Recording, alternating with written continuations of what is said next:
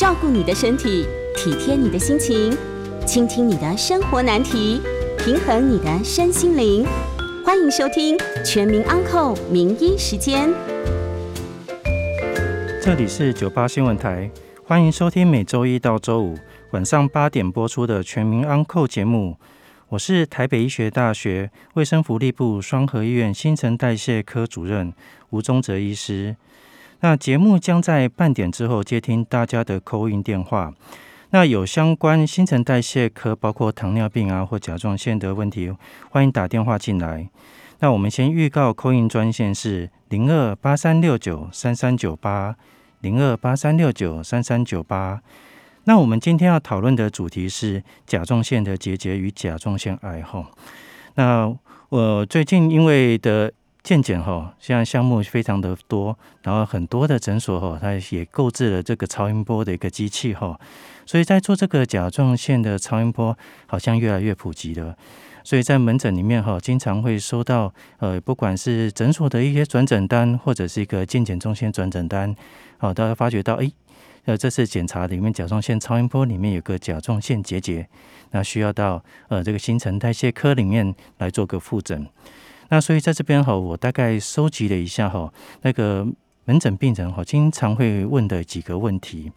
好，那我先从甲状腺结节开始来说了哈。那大家听到这个甲状腺结节，看到这个甲状腺结节，好像这个结节这两个字哈，好像觉得很专业。那什么叫做什么叫甲状腺结节呢？哦，可以甲状腺结节，我常会说啊，这个叫做像解释，简单解释就是一种肉瘤。哦，这样解释大家会可能会比较清楚一点，因为它其实来讲，你你要说一个小肿瘤也可以。可是大家听到这个肿瘤啊，大家会吓死哇！我这样甲状腺长了一个肿瘤了，那大家就会想到啊，那我会不会癌症？哦，我这个生生命剩多久哈？生命存活期多久？那需不需要赶快开刀？哦，其实大家也先不要惊慌了。好，那因为甲状腺结节它是一个细胞哈，甲状腺的细胞哈聚在一团，那就好像一个小小的一个肿瘤一样。那所以我们就不有我们不特别叫它去肿瘤，我们叫做甲状腺的一个结节，好，就像一个小肉瘤在那里。那另外有人说，哎，甲状腺结节，他说我的不是结节，他上面报告说我的是囊肿。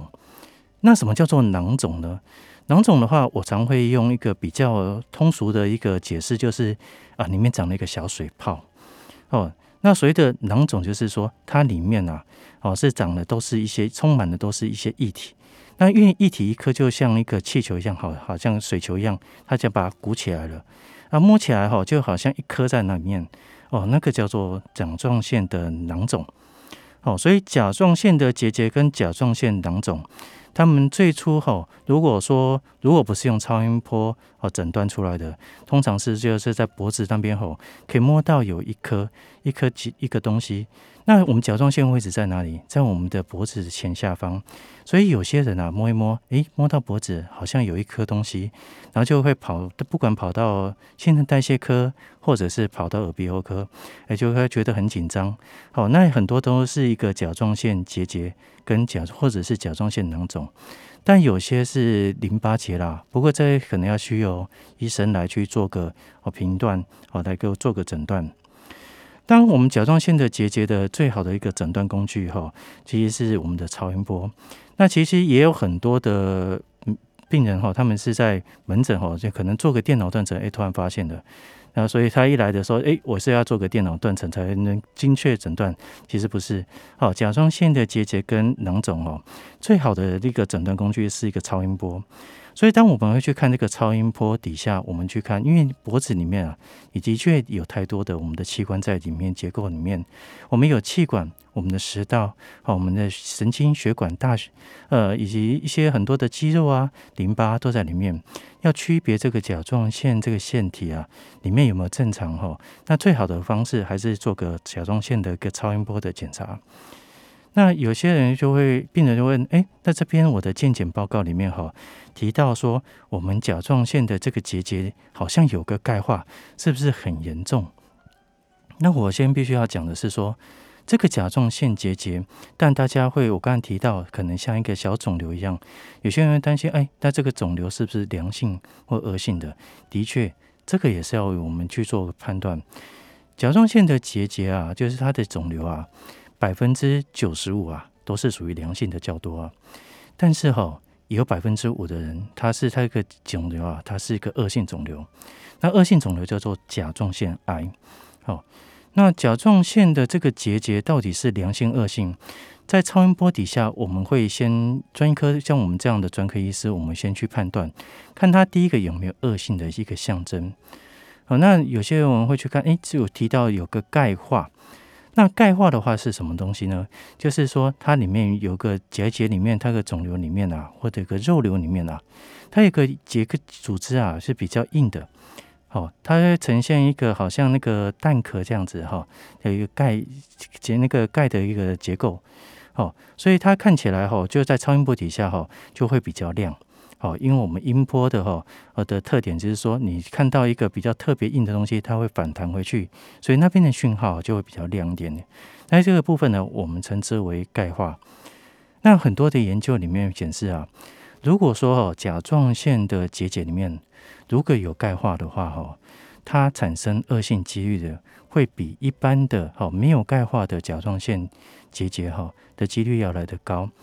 那为什么？因为它的这个甲状腺的细胞里面啊，它可能脱离了哦，它原先有的一些功能。那我们想，甲状腺它基本上它是一个内分泌的一个器官嘛，那它如果突然出现诶一个钙化哦，那通常来讲话，有可能，那我当然是讲的是说有可能啊，哦，它有可能会变成恶性，也就是说有钙化的结节，恶性的几率哦又会就比较高。那这时候的我们新陈代谢科医师的话，我们就要执行叫做甲甲状腺穿刺的检查。那大家就觉得，哎，好，很特别啊！什么叫甲状腺穿刺？会不会痛？好，接下来的问题就来了。那甲状腺穿刺的话，通常是我们在甲状腺超音波后，我们就会去选择要不要去做。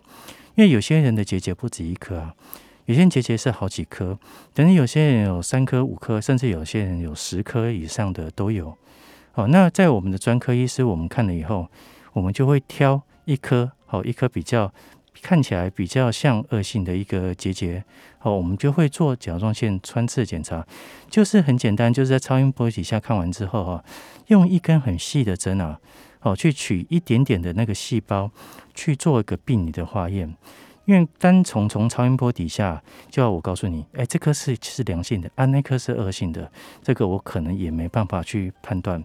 好，那所以我们去做病理的化验，才能知道它是良性恶性。那会不会痛呢？不过，大家不用担心啦。好，因为这个穿刺啊，呃，看起来呃，感觉上会有点像抽血一样。好，只是它位置因为是在脖子里面，脖子上面，所以通常也不会是一个随便检验员去帮您做个穿刺。因为这种侵入性的检查，大部分都是由医生来做个执行的。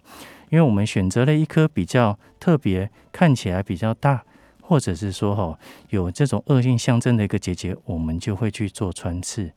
哦，那感觉上像抽血一样，因为我说要跟你讲说完全不痛哦，那个是比较难呐。因为毕竟一根针扎到脖子里面，怎么可能会稍微不痛呢？还是会微微的痛，可是感觉上就跟抽血的感觉是很像的。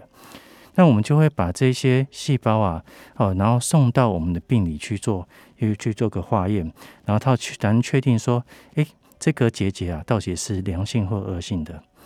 那有些病人就会开始问啊，那医生你会不会扎的不准啊？没有扎到，诶，当然这种穿刺，当然第一个当然还是由专科医师来去做了，基本上准确性大半都还好，但是。哦，还是会有一点点误差。例如像说有些癌细胞哈，它会躲在比较深的地方，然后我们在穿刺的时候刚好没有取到呃那个癌细胞的位置，或者是有些人癌细胞真的是比较小。好，虽然但是我们来讲的话，一般来讲，我们甲状腺如果做一次单一次的甲状腺穿刺的话，准确率哦就可以达到百分之七十五左右了。那如果你反复 repeat，就是在一次的做的话，可以达到百分之八十三以上。那三次的话，就可以达到百分之九十。所以甲状腺穿刺的话，通常要去做一个追踪。哦，那有些人在问，诶，看到甲状腺结节就会问了，诶，医生，我为什么会得到甲状腺结节？嗯，那是不是我的呃生活习惯不同啊？哈，不好啦？哦，我什么有没有改进啊？什么东西不能吃的？其实这个甲状腺结节，其实说起来流行率还蛮高的，各个专家的调查都不大一样。不过大概平均而言呢，甲状腺结节啊，约大概百分之三十到三十五左右，也就是说，差不多每三个人就会有一个人会得到这种甲状腺结节。哦，那有人发觉到，如果年纪越大，哦，那个得到这个甲状腺结节的几率，哦，相对来讲也就是越高。哦，那所以先不用担心。我常常跟我的病人讲说，你去外面啊，去找三个人来，我去帮他做，绝对有一个人有了。好，所以甲状腺的流行率还是蛮高的。所以不信的话，你就问您家附近的同事哈，其实大概还是有人对，对我这边是健检也有发觉到，我有一个甲状腺结节好的情况。那甲状腺结节要怎么治疗？那很多人就会开始问了，呃，我要不要吃药？甲状腺结节需不需要吃药？其实说起来，流行率如果这么高的话，你可以知道，而且大部分都良性的话。其实上，这基本是不需要去做吃药的动作了。但是有一些哈医生是想说，诶，他比较大，想要做这种吃药的话，可以让他吃甲状腺素。他利是利用哈吃甲状腺素哈，可以让呃病人哈感觉上有点像甲状腺亢进，使我们这个叫做甲状腺促进激素。这个数值啊叫 TSH 啊，稍微低一点点，因为甲状腺促进激素它顾名思义就是让甲状腺促进长大的，好，但是大部分都是在正常值的，好，但是如果说这个让 TSH 哈比较低，就变成甲状腺亢进了，可是很多人就会开始出现心悸，然后失眠睡不着的一个现象，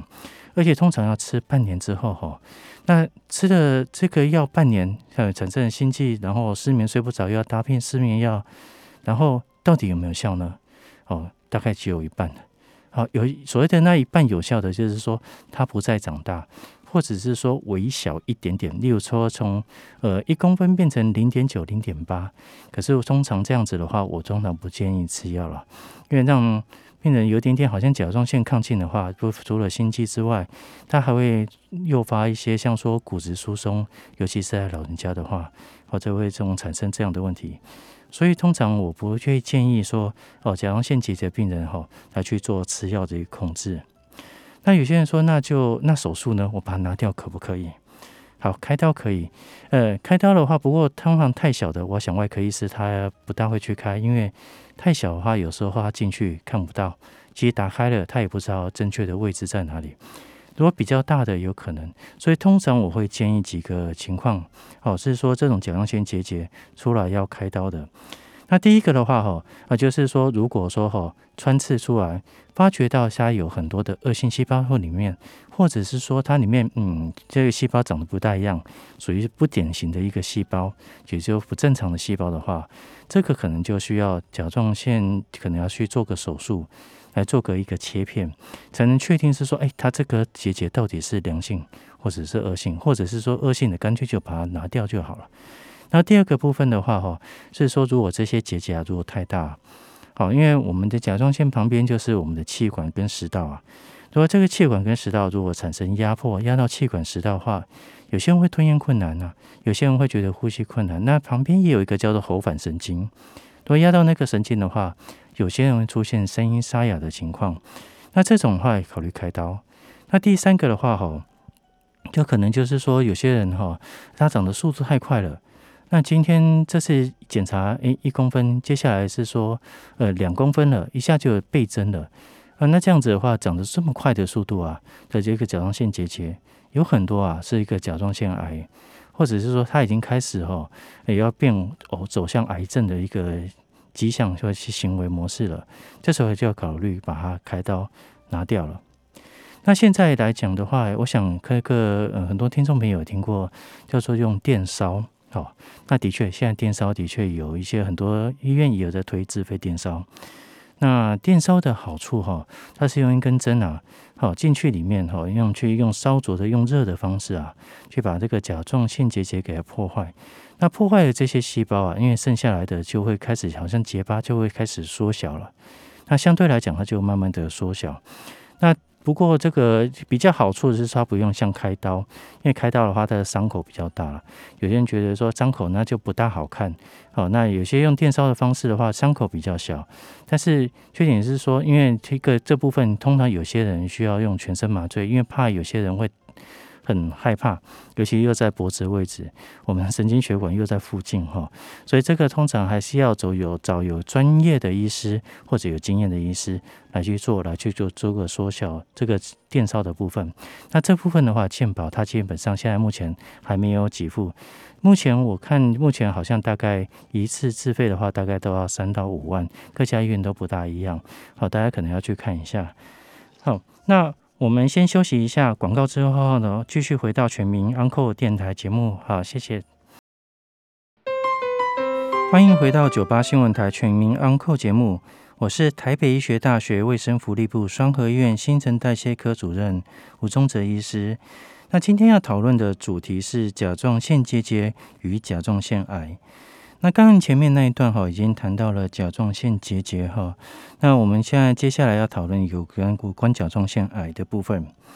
那甲状腺癌哈，其实在这个卫卫福部它公布的十大癌症发生的癌症哈中间里面排名哈，甲状腺癌居其中之一哦哈。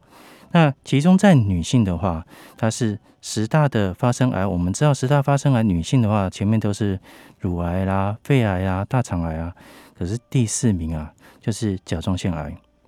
那如果男生跟女生加起来的话，是甲状腺癌发生是在第七名。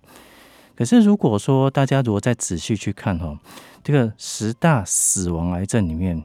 并没有发现到甲状腺癌，也就是说它的发生的几率很高哈。很多，但是哈，嗯，它造成死亡的几率，哦，相对来讲是比较小的。所以甲状腺癌的确有很多人都有。我想这个在各位在那个听众在新新闻报章杂志里面都有听到哈。像说前阵子最近的好了，好所谓寄生上流那个朴树丹呐，好好像好像最近就得到一个甲状腺癌哈。那如果说是一些艺人的话，我想各位可能有听过，好像说之前有一个银霞，有一个歌手银霞，然后还有方季韦、还有李明一等，好，这些都是一个甲状腺癌，好，他们也都得过，他们也都讲过他们的得过了甲状腺癌，所以甲状腺癌的好像是流行率还好像还蛮高的，哦，那甲状腺癌很多人就会问说，哎，那我为什么会得到这个甲状腺癌？它的因素到底是什么？哦，会我为什么会是不是我的一些也是不好的习惯呢？而造成我们甲状腺癌？可是甲状腺癌哈，这个这个原因有很多啦。但有些哈，有些甲状腺癌啊，它是跟家族的遗传哦是有关系的。就妈妈有哈，但那接着女儿也有，哦，就母女都有。好，这个基因遗传会有一点点相关，不过这个是一个风险性的问题哈，不是代表说妈妈有哈，那女儿就一定会有。好，这没有说这么一定的哈，不是那么这什么显性遗传的这样的情况或隐性遗传的情形。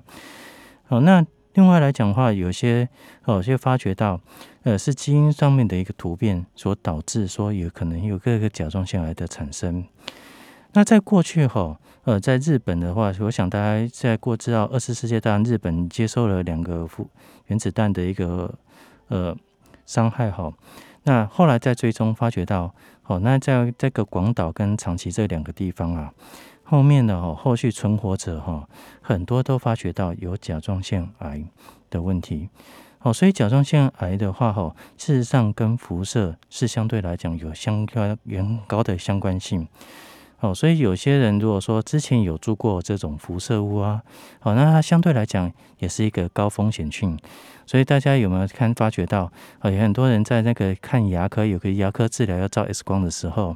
他会帮你脖子哦牵放一个铅板。它其实来讲，它要保护的就是我们那个甲状腺，好，避免那个辐射照射而得到这个甲状腺癌。那甲状腺癌它还是有分区分的，第一个叫做分化良好的。啊，大最比较常见的一些一个是乳突癌，好，另外一个的话是滤泡癌，那他们两个的形态是有点不大一样的哈。那如果是乳突癌的话哈，它大半的话会都会走一个淋巴的一个转移，好，那如果是滤泡癌的话，它通常是由血液去做个转移的部分。那这个甲状腺癌的话，我们在分期的话很特别，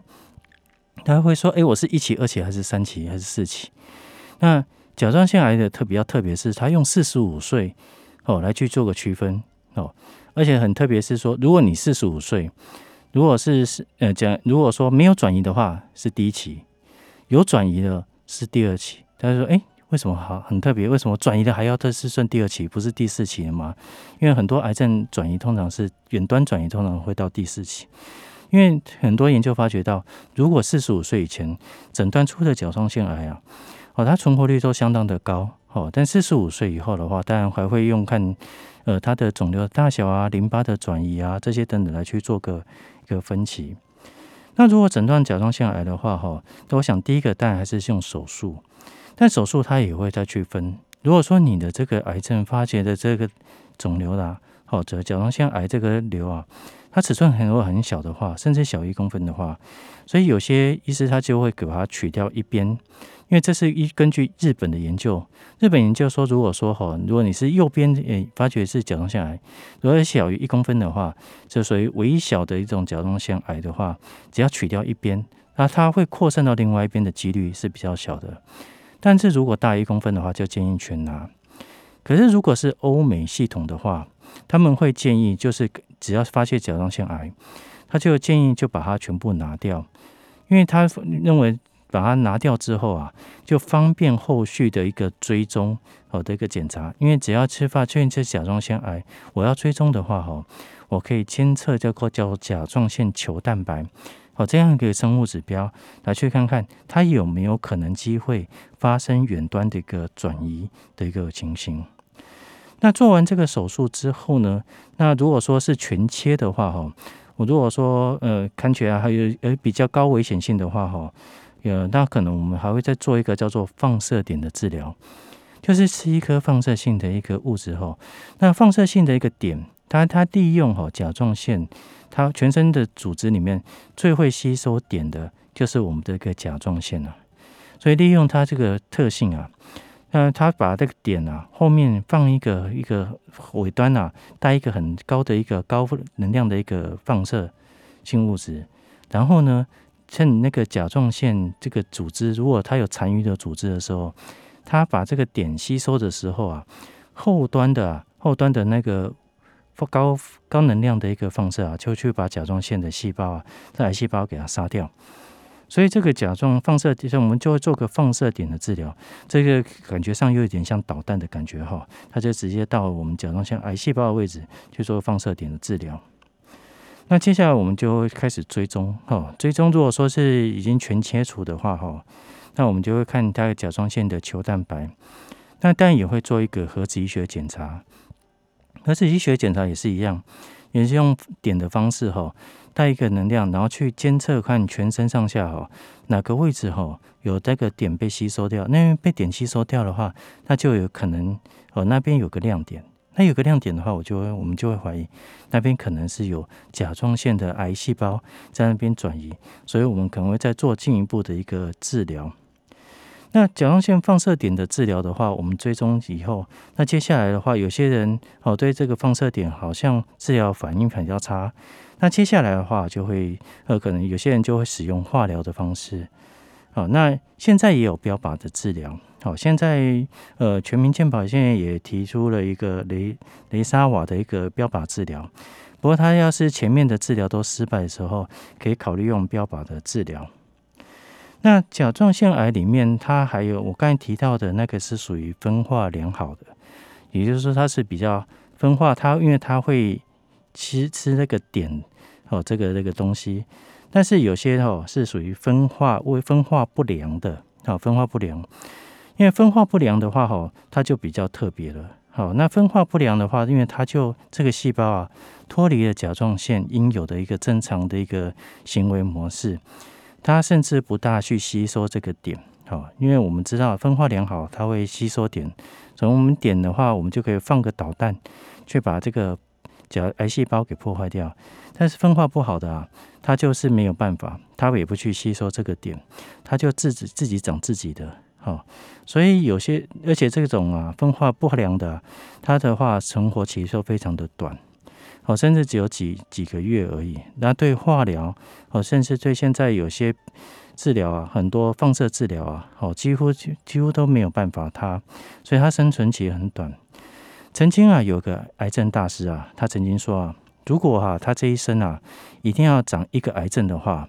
他希望得到一个分化良好的甲状腺癌，因为它存活期很长。哦，因为很多人的话，甚至发现了，哎，好久好久才知道发觉到他有甲状腺的分化良好的癌。但是如果要他选择一个啊，我不是不希望他呃不希望得到的一个癌症，他选择的是未分化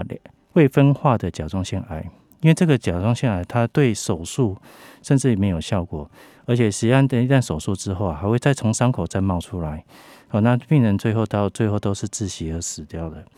所以这个是甲状腺癌目前大概目前的情况。好，那我们先休息一下哈，广告过后要接听大家的口音。那欢迎询问新陈代谢科的相关的问题，包括呃甲状腺啊，好或者是糖尿病，我将为大家解答。那扣音专线是零二八三六九三三九八零二八三六九三三九八。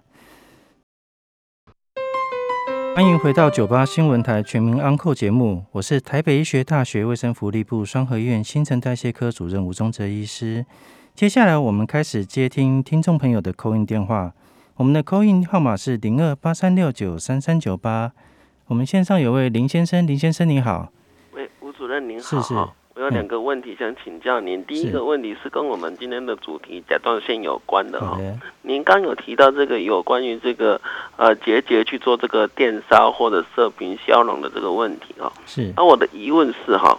呃，因为射频消融或者是电烧，它是让这个结节慢慢慢慢自己慢慢的消失嘛，它跟手术比较不一样，手术可能就是把它清除嘛。那我的疑问是说，你在让它慢慢消失的过程当中。它会不会消失的不完全，导致它的残余组织再长回来？哈，这是我的第一个问题。第二个问题是有关这糖尿病的问题。哈，我都知道说这个我们的胰脏有调控这个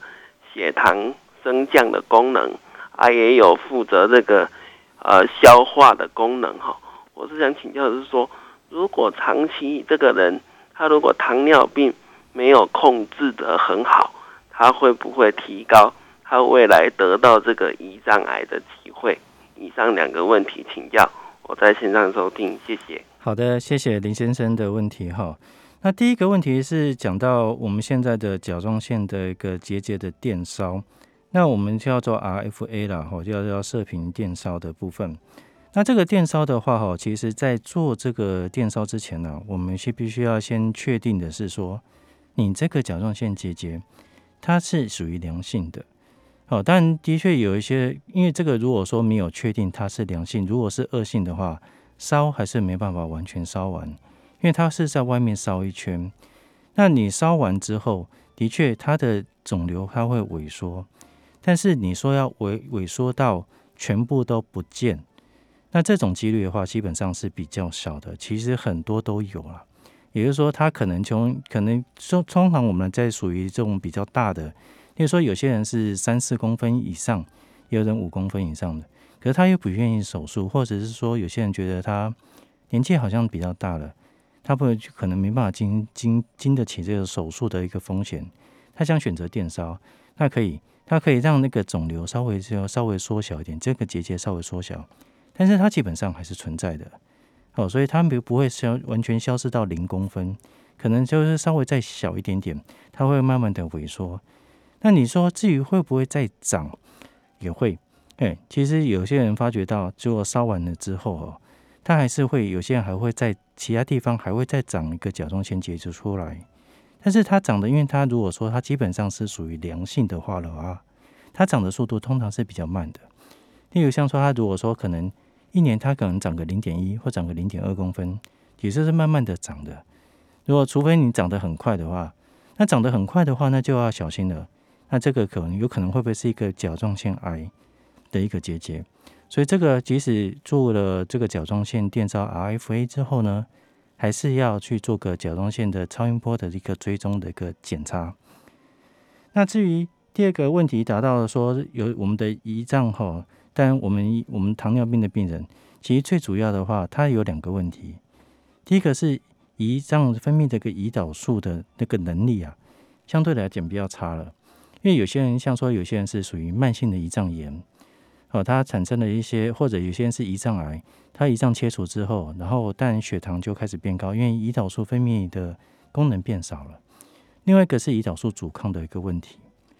那糖尿病病人会不会到最后可能会有甲状腺癌的可能性？这个在台大的呃一个曾庆小曾教授，他曾经利用哦全民健保的一个资料库，他也去做个统计，他发觉到的确在糖尿病病人的话，哈。发觉这个甲状腺癌的比例比没有糖尿病病人还要来得高，那是不是说除了糖尿病病人就必须一定要去检查这个甲状腺癌？这个我们不过我们要先讲的是说，这个毕竟甲状腺癌啊，它又被称之为癌中之王哈，癌中之王，它是很潜藏的，可能也不容易发现，我们也没办法说，诶，立刻抽什么的一个指数啦来去检查说，诶，它就是一个甲状腺癌的一个可能性。所以通常来讲的话，还是我就建议，如果是糖尿病病人的话，还是建议定期的这个每年的一个健康检查，我还是建议在做。那尤其针对于这个甲状腺，包括腹部的部分，包括超音波啦，还有这些等等，可能还是要定期的一个追踪的一个检查。不知道这样有没有回答到您的问题哈？那其实我们刚才提到了很多的一个甲状腺的一个问题，有一些甲状腺的功能呢。那我想也有很多人问到说，甲状腺功能，有我想有些人是有甲状腺的亢进，好，那有的时候甲状腺低下的人哈，那有些人说，那我是甲状腺亢进，我是甲状腺低下的话，会不会跟甲状腺癌会有一些相关性？哈，那的确也有人做过很多的研究，这个调查哈，流行病学调查，那但结果是不一的，哦，但很多都是检发觉到。好像没有特别会来来的比较高，甲状腺亢进的病人好像来的比较高，或者是说甲状腺下来的比较高，但的确有一些好，有些研究好发觉到，如果说是甲状腺低下的哈一些病人的话，可能发现甲状腺癌的几率如果有结节的话，会稍微高一点点。那有些人说，那为什么呢？因为甲状腺啊，甲状腺不管亢进或低下哈。它基本上就是一个慢性的一个甲状腺炎，它是一个慢性的一个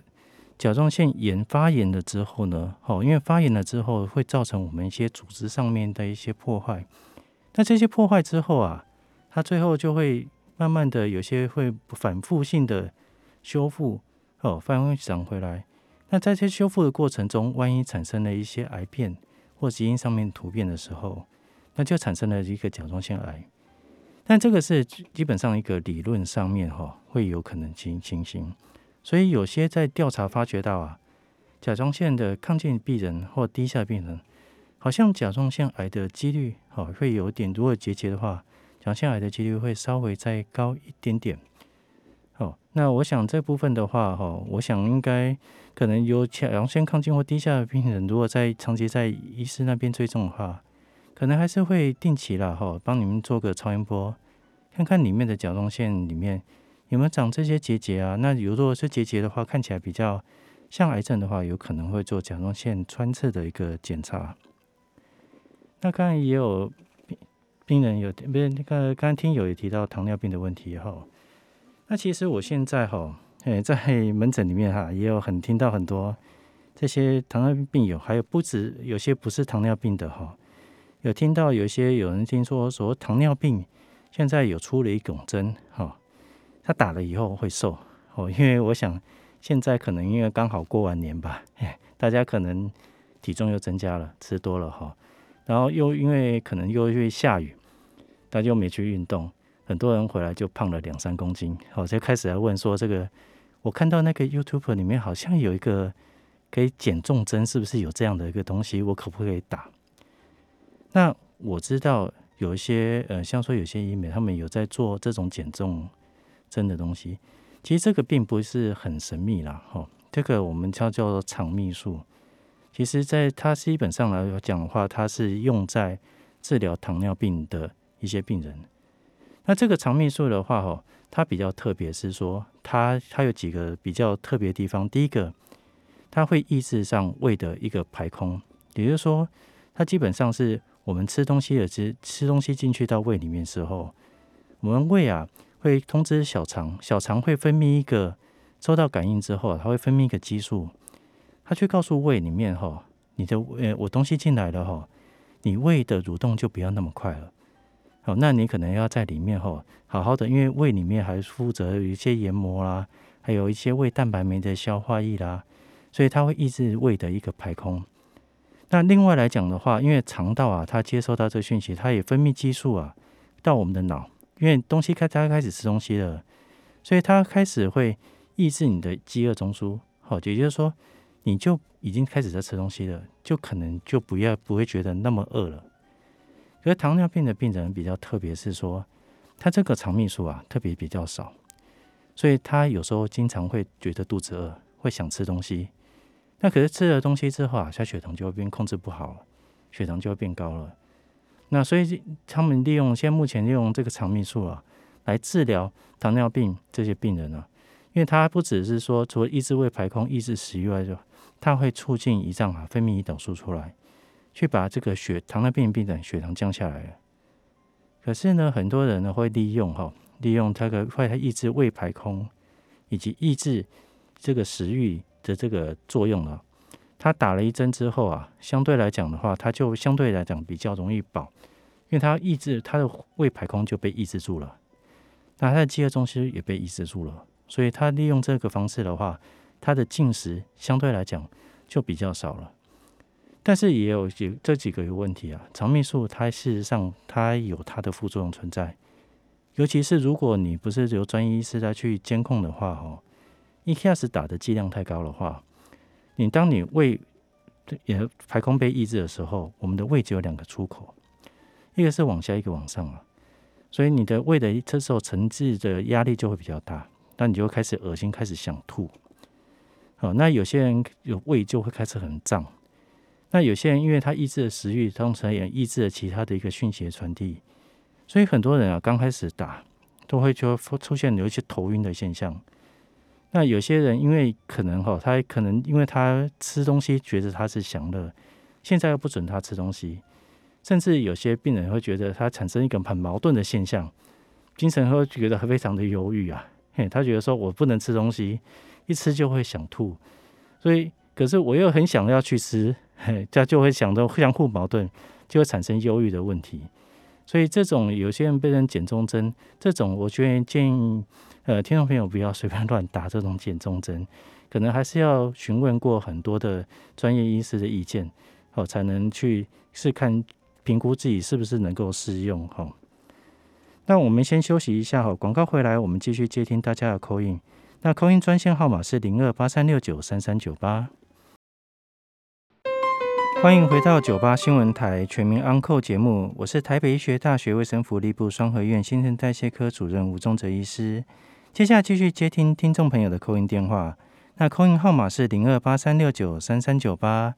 那我们线上有林先生，林先生你好。哎，卫师您好。是。借您刚刚的说明，所以说这个糖尿病还是跟这个胰脏癌多少还是有点关系的哈。是。所以还是要控制好。那我以下还有两个问题想请教您哈。请教一下哈，这个您刚说这个甲状腺结节，我们可以把它做一个呃细针的抽吸，去确定它到底是这个良性或者是恶性哈。是。那在做这个抽吸的时候，第一个问题，它需不需要做一个局部麻醉的动作？这是我第一个问题啊。第二个问题是说，这如果是确定哎，好像有恶性的疑虑，那有些医师把甲状腺把它就整个像拆房子一样把它拆掉了嘛？那他甲状腺如果被拆掉的时候，他需不需要就是终身服用这个甲状腺素啊？以上两个问题请教我在经常收听。好的，好的，林先生。那这个甲状腺穿刺哈，需不需要麻醉哈？因为基本上它是不用麻醉的，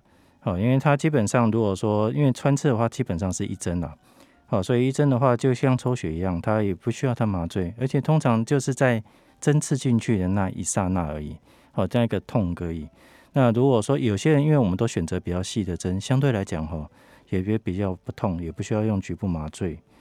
那至于开刀全部拿掉的话哈，那全部拿掉的话，的确，因为我们甲状腺哈，它分基本上它会分泌一个甲状腺素，甲状腺素是来控制我们的一个全身代谢的。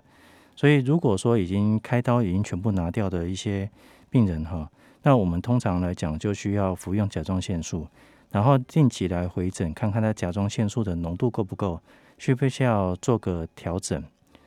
嗯，那我们线上还有刘小姐，刘小姐您好，喂喂喂，吴医师，是你好啊，你好呃拜托，请问你一下哈，哎，嗯，就是我那个哦，这手脚会抖啊，是哼啊那个哦，嗯也会抽筋。是。哦，那心脏哦，心脏又觉得跳得很快哦，是嗯。啊那个有时候走路啊哦，嗯。诶一平啊呢，是。啊那个左边的耳朵上面哦，嗯。嗯，左边耳朵上面有时候一阵子吸雾的，哦，到那个后面脖子哦，很痛很痛很难受，哎，这样，哎，到拜托，请问你这是是是糖尿病或者是甲状腺啊、拜托你跟我讲一下。好的，因为这个我没办法，可能在线上就告诉你这是糖尿病或甲状腺啊，因为毕竟还是要医生来去看。不过你就你现目前所提的一个症状来看的话，哈，因为手会抖哈，手抖的话，当然我们会去看几个问题。好，第一个的话，当然我们甲状腺会手抖，然后心跳会快，这个也是哦哈，这是我们甲状腺其中一个的主要最主要的一个症状。哦，那走路会有时候会喘，那这个是甲状腺亢进的确产生的症状。那这种甲状腺亢进症状的话，哈，这个我们很简单，如果要去做判断的话，我们看血液中哈，血液中里面哈那个甲状腺那个数，甲状腺素，我们测那个角离甲状腺素啊，所以这个甲状腺素的浓度啊，如果太高的话哈，那我们叫做甲状，就可能就判定这个可能是一个甲状腺亢进的情形。那至于说哈，呃，那个有些人手会抖哈，如果年纪比较大的话，那还要考量哈，考量叫一个我们叫做呃，我们叫做巴金森氏症。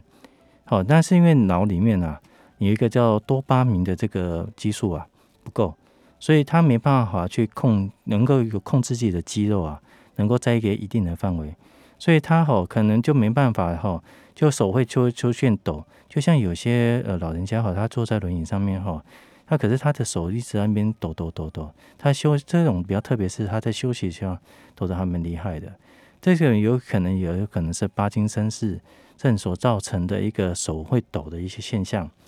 那还有另外一种的话，手抖哈，它也不是甲状腺亢进哈，它也不是一个甲状腺呃，也不是一个巴金森的一个情形。那它的话哦，就是交感神经所造成的。那因为我们哈，我们在手抖啊，我们可以想想看。多就是我们哈，如果遇到危机的时候，哦，遇到一个危险的时候，我们哈，如果说突然之间要你去上台要演讲，好，在一个大庭广众下两三百个人面讲，那时候的时候你就会开始抖啊，心跳也快。那这个种通常是啊，我们在面临这个压力啊、紧张的时候，大家就会产生一个正常性反应。可是它不是甲状腺亢进哦，啊，它也没帕金森的情况。那这种通常是一个交感神经在控制我们这种。心跳啊，心跳，还有我们手抖的一个现象，那这种通常是一个交感神经过于亢奋的情形。那所以有些人又称之为，在神经科又称之为叫原发性的颤抖。所以这个手抖的原因当然也有很多，但你有提到有说很多的一个抽筋的现象哈。那抽筋的话，当然也有很多的原因哈。例如像说有些是，例如说电解质的一个不平衡，哦也会产生抽筋。那有些人啊，他是因为他血液循环比较差，